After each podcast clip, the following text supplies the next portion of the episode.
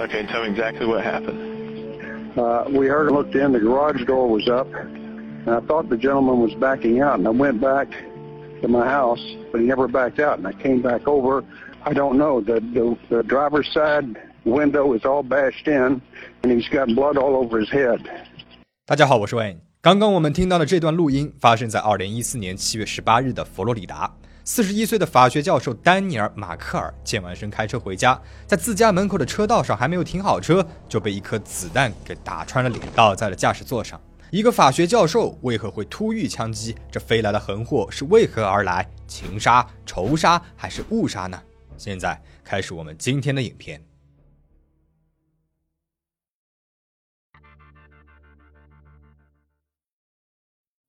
一九七二年十月九号，丹出生在加拿大多伦多的犹太家庭。他家境不错，头脑也很灵光，在学业方面可以说是一帆风顺。他在哈佛大学读本科，攻读政治和哲学。在毕业的时候呢，取得了极优等学位，这是欧美常用的拉丁文学位荣誉，用于表彰那些极为出色的学生。和父母一样，丹也是一个虔诚的犹太教徒。他得到了专门为在美国的犹太群体所设立的多罗特奖学金。然后他又去到了以色列的耶路撒冷希伯来大学读研，又在英国的剑桥大学攻读了政治理论的硕士。在这之后的2001年，丹重回母校哈佛大学，并且在法学院拿下了法学博士的学位。把书给读透了的丹，在人际关系上也是长袖善舞。他身边的朋友的评价说，丹是一个优秀且平易近人的好人。在成为教授之前，丹在法律行业还从事过不同的工作，包括法庭助理以及白领犯罪的辩护律师。这些实战经验为他进入教学领域打好了基础。二零零五年，丹收到了佛罗里达州立大学的邀请。毫无疑问，对于喜欢社交也喜欢帮助他人的丹而言，这是一份梦寐以求的工作。在教学期间，丹出版了许多的刑事犯罪相关的学术研究，包括了一本与他人合著的书籍，研究家庭犯罪与刑罚的关联。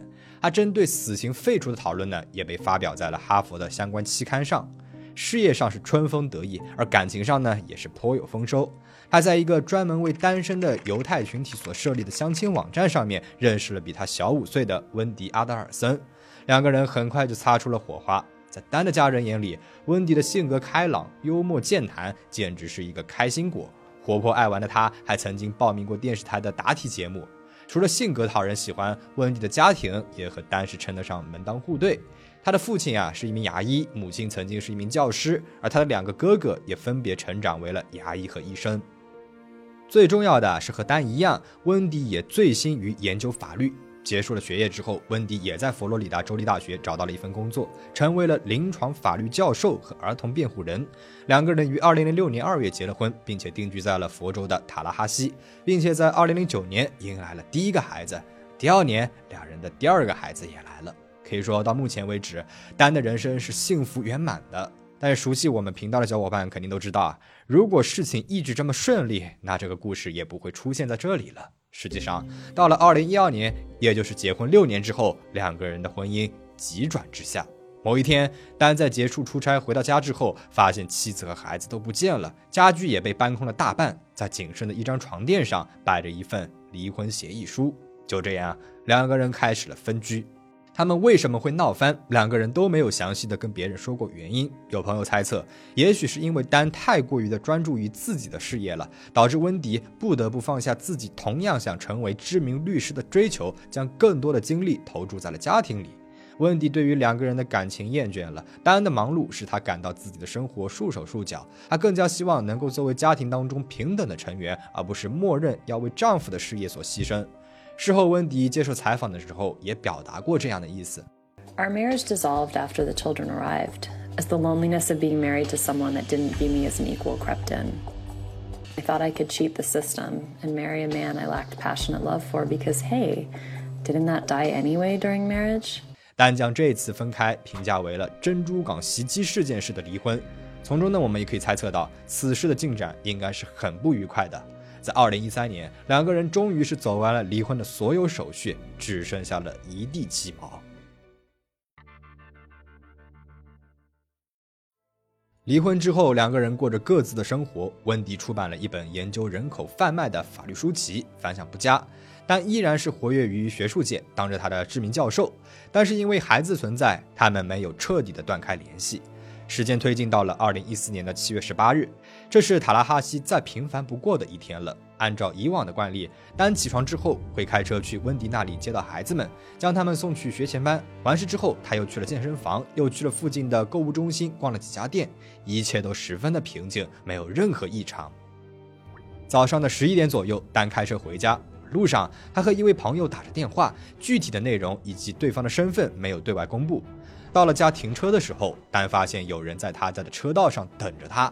而电话对面的朋友透露，丹和这位神秘人没有发生任何的交流，他只是在电话的那头听到了一声巨大的响动。这位凶手甚至没有给丹下车的机会，一枚子弹又透过车窗打穿了丹的脸。由于子弹的冲击力实在是太大了，玻璃碎了一地，而丹的头部也狠狠地向后仰去，撞在了靠垫上。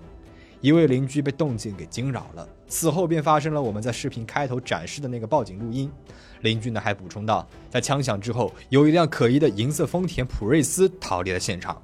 尽管邻居强调了对方已经没有了声音，而且满脸是血，但是接线员显然是没有意识到情况的紧急程度。由于接线员错误的求救调度，救护车足足是十九分钟之后才赶到现场。被送往医院后，丹在生死边缘挣扎了十四个小时。但是最终还是撒手人寰了。作为一位知名的学术大拿，丹的突然死亡震惊了许多人。第二天，各界人士从四面八方赶来，在他生前曾经多次前往的犹太教堂内为他举办了追悼仪式。在朋友和亲人的眼中，丹是一位慈爱的父亲、和蔼的师长，没有任何的敌人，更不可能招来谋杀这样的深仇大恨。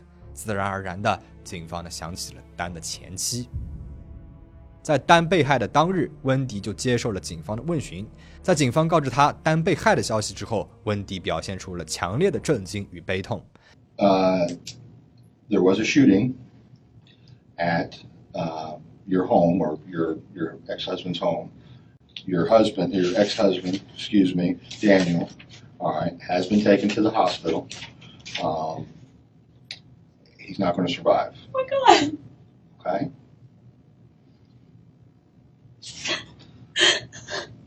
在警方询问丹是否有仇人时，温迪指出，丹从事着法律行业，有的时候他写出来的一些东西啊，的确会惹到某些人。有意思的是，当警方问到丹是否和别人存在着欠债关系时，温迪迅速的否认了，继而又说丹其实欠了他的钱，但是他绝对与本案无关。马上他又追问孩子们会不会因此受到影响，但是警方否认了。Any anybody that he owes money to? No. He was money to me. To you? But not, me. Okay. 尽管警方并不认为孩子们会受到影响，温迪还是坚持以此为理由要改掉两个孩子的姓氏，哪怕丹的父母极力的反对。当然，比起处理这些家庭纠纷，警方更想迅速找出凶手。丹的家中没有任何被抢劫或者是被破坏的痕迹，由此他们推断凶手就是冲着他来的。通过温迪证词，警方开始排除可能会被丹的法律事业惹恼的一些人，但是很快他们就排除了这个可能性，因为丹近十年来都是以教学为主，很少亲自去打官司，不太可能遇到曾经被他送入牢房的犯人啊出狱报复的这种情况。他们呢也排除了学生动手的概率。警方几乎是走遍了丹的社交圈，可是每个人都说丹是一个很好的人，没有谁和他有仇。警方一筹莫展。只好动用了现金悬赏的老办法。最初赏金是两万五千美金，可是依然没有带来什么线索。二零一五年七月份，在本案发生的一年之后，与丹相熟的一些人们自发捐款，又成立了一笔独立的十万美元悬赏金。同时，塔拉哈西警方呢向外界公布了更多的线索，包括了那台可疑的银色丰田轿车，可还是没能够得到更多有用的线索。丹和前妻温迪的关系并不好。从温迪改名的行为里，我们也能够判断，温迪很希望让这个男人啊彻底的离开自己和孩子们的生活。实际上，在离婚的时候，温迪就强烈的要求过，希望将两个孩子给带走，回到自己生长的迈阿密老家。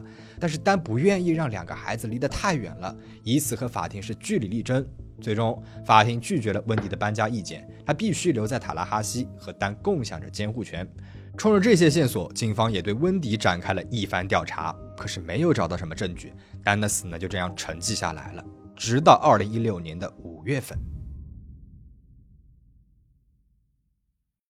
二零一六年五月二十六号，此时距离丹的被害已经过去了近两年了。塔拉哈西警方突然宣布，他们逮捕了一位三十四岁的迈阿密疑犯西哥弗雷多·加西亚，罪名是一级谋杀罪。对于他为何落网，警方没有做出公开声明，但是认为他涉及到了一起买凶杀人案，并且导致了丹的死亡。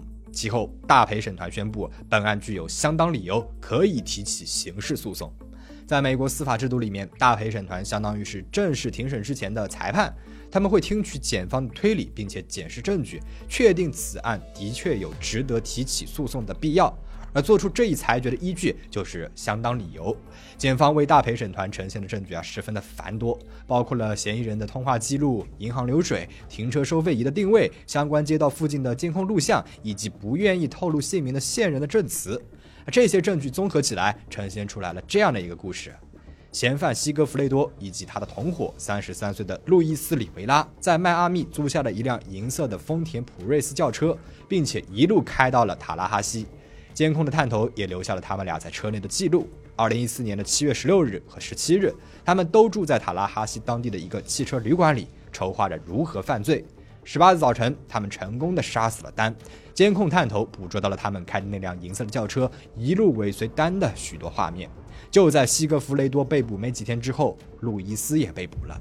啊话说到这里，新的问题又来了：既然是雇凶杀人，那买凶的人是谁呢？检方给出了两个名字：前妻温迪的牙医兄长，也就是丹的前小舅子查尔斯，以及温迪的母亲，也就是丹的前岳母唐娜。他们两人共同经营着家族的牙科诊所，用母亲负责整理客人的资料和运营网站，查尔斯亲自去看诊。唐娜在过去发给女儿温迪的邮件里面，毫不避讳地表现出来了对丹的厌恶。他说丹是一个混蛋，而女儿不应该被他控制自己的人生。但是警方呢也清楚啊，唐娜对自己前女婿的这个厌恶，并不能够作为直接证据。真正让阿德尔森一家和这两位嫌疑犯产生联系的一个女子，叫做凯瑟琳·马巴努阿。她曾经为嫌疑犯之一的西格弗雷多生下了两个孩子，并且在案发前后与查尔斯有过密集的通话交流。据悉，两人的关系十分的亲密，很有可能是在约会。更让人起疑的是，就在丹遇害的几分钟之后，凯瑟琳就立刻接到了嫌疑犯路易斯打来的电话。也就是说，凯瑟琳很有可能是他们的中间人。她在事后收到了查尔斯给的一大笔钱，约为十万美金。而至于查尔斯和唐娜为何要置丹于死地，原因不难理解。由于丹的存在，温迪不能够搬出塔拉哈西，也就无法回到迈阿密和家人长久的住在一起。在孩子们面前，唐娜从来不避讳自己对丹的讨厌，经常对孩子们的父亲是出言不逊。丹甚至在遇害之前就向法院提交过申请，希望能够禁止唐娜单独和孩子们相处。可以说，他和这家人的关系是势如水火。但是，有动机就意味着阿德尔森一家是凶手吗？这看似似乎已经明朗的案子，还有着许多的未解之谜。二零一六年十月一日，警方逮捕了中间人凯瑟琳。三天之后的十月四号，检方和嫌疑犯之一的路易斯达成了认罪协定，用十九年的刑期换取他在法庭上的指证。在路易斯的供认里，他宣称自己是被西格弗雷多找来犯罪的。一开始呢，还以为只是一个抢劫，开枪杀人的也不是他。We met him right in the garage. Goes around the car where he's driving. 路易斯宣称，他不知道雇佣者的姓名，只说凯瑟琳才是那个掺和了所有事情的女人。但是他鸡贼的表示啊，自己听说过雇佣他们的是位女士，目的是为了夺回自己的两个孩子，获得完整的监视权。这话说的就很有水平了。尽管他没有点名道姓，却也让大家基本上都知道了他指的到底是谁。当然，面对这个指控，温迪一家自然是全盘否认。不仅如此，温迪还直接带着两个孩子回到了迈阿密。由于佛州的探视法律十分的严格，无论丹的父母如何争取，都无法见到两个孙子一面。在这期间，警方尝试了窃听，甚至让卧底警察去套话，但是针对温迪一家是否真的与此案有关，他们始终没有提起具体的诉讼。而至于没有达成变速交易的另外两位嫌疑人凯瑟琳和西格弗雷多，他们的审判一直到二零一九年的十月份才举行。在法庭上，检方重复了先前的理论，认为是温迪的哥哥查尔斯找到了凯瑟琳，然后答应给其十万美元来办妥此事。检方还找来了温迪离婚之后的前男友，作证温迪的确是告诉过他自己的兄长在寻找杀手。Yes, ma'am. On July thirteenth, two thousand fourteen. uh, Wendy and I were speaking, and she asked me if she could uh, share something with me confidentially. I told her sure. She mentioned or she said that uh, Charlie had explored all options to take care of the problem and that he had looked into having uh, Professor Markel killed. It would cost about $15,000. 而凯瑟琳呢，她否认了自己参与此案，但是很狡猾地表示，她赞同检方的推理，认为温迪一家很有可能就是本案的幕后主使。他的意思就是， 虽然他不是中间人，但是他相信查尔斯肯定想办法雇了杀手。至于西格弗雷多，他给出的大致行动路线和路易斯没有什么区别，只是把最后开枪的人从自己换成了对方。啊，最终他因为一级谋杀罪被判处了无期徒刑，不得假释。除此之外，他还因为串谋罪被多加了三十年的刑期。针对凯瑟琳的判决呢，陪审团没能够达成一致，最终导致留审。但是他仍然被视作为本案的同谋，因此仍然被关押在看守所当中，等待第二次的审判。而在盛嚣尘上的猜疑之间，在本案当中处处可见的温迪一家却始终游离在法庭之外，没有被正式的起诉。到了二零二二年，本案取得了又一次突破。二零二二年四月二十一日，此时距离丹的被害已经过去了将近八年了。警方突然宣布，他们逮捕了重大嫌疑人查尔斯·阿德尔森，也就是温迪的哥哥。他被控诉犯有一级谋杀罪、串谋罪以及教唆杀人罪。温迪和母亲唐娜都被视作为同谋之一，接受了警方的进一步调查。此前，由于疫情，中介人凯瑟琳的重审一直没能够进行。而五月十六日，重审终于是开庭了。经过十一天的法庭辩论之后，他被判处了犯有一级谋杀罪、串谋罪和教唆杀人罪。针对前两个罪名，他的待遇和西格弗雷多是一样的，都是没有假释的无期徒刑，外加三十年。但是因为他还有教唆杀人的罪名，他的刑期又被多加了三十年。至于查尔斯的审判，目前还在筹备之中。最新的消息来自于二零二二年的十月十六日，凯瑟琳被送到了当地检察官的办公室，很有可能就是为查尔斯的起诉提供证词。至于他的证词是否会改写整个故事，查尔斯会做出何种解释，以及阿德尔森家的其他成员又是否会遭到逮捕，我们目前不得而知。那目前，查尔斯预计会在今年的十月份接受审判。一旦本案有了结果，我会通知大家的。我们在先前提到过，在丹被害之后，温迪就彻底的切断了孩子们和爷爷奶奶的联系。又由于佛州的祖父母探视法十分的严苛，两位老人几乎是没有任何的机会再次见到孙子们。甚至不能够为此发起诉讼。得知此事之后，当地参议员提出了法案，希望能够对现有的条款进行修改，至少给予这些绝望的老人们一个走进法庭的权利。尽管温迪的律师将该法案称作为绝对的暴行，马克尔法案还是在2022年通过了立法两院，由州长签署，正式成为了法律的一部分。纵观本案，最令人唏嘘的莫过于孩子们的命运了。纪伯伦曾经写过。他们借助你来到了这个世界上，却非因你而来。孩子们作为独立的生命，不应该被当作物品一样争抢定义、划清界限，而是应该拥有自己的情感和思考，有权利去决定要如何面对自己分居的父母。但通过法律强硬地限制住了温迪和孩子们居住的城市，看起来多少有些不近人情。可是阿德尔森一家对孩子的亲生父亲极尽诋毁，甚至也许要不惜将对方杀死，也要独占孩子，也是错的无可辩驳。最终受到伤害的还是两个无辜的孩子们。那今天的故事就分享到这里了，你有什么想要说的吗？欢迎在弹幕和评论留下你的看法，请大家保持警惕，保持安全。我们下次再见。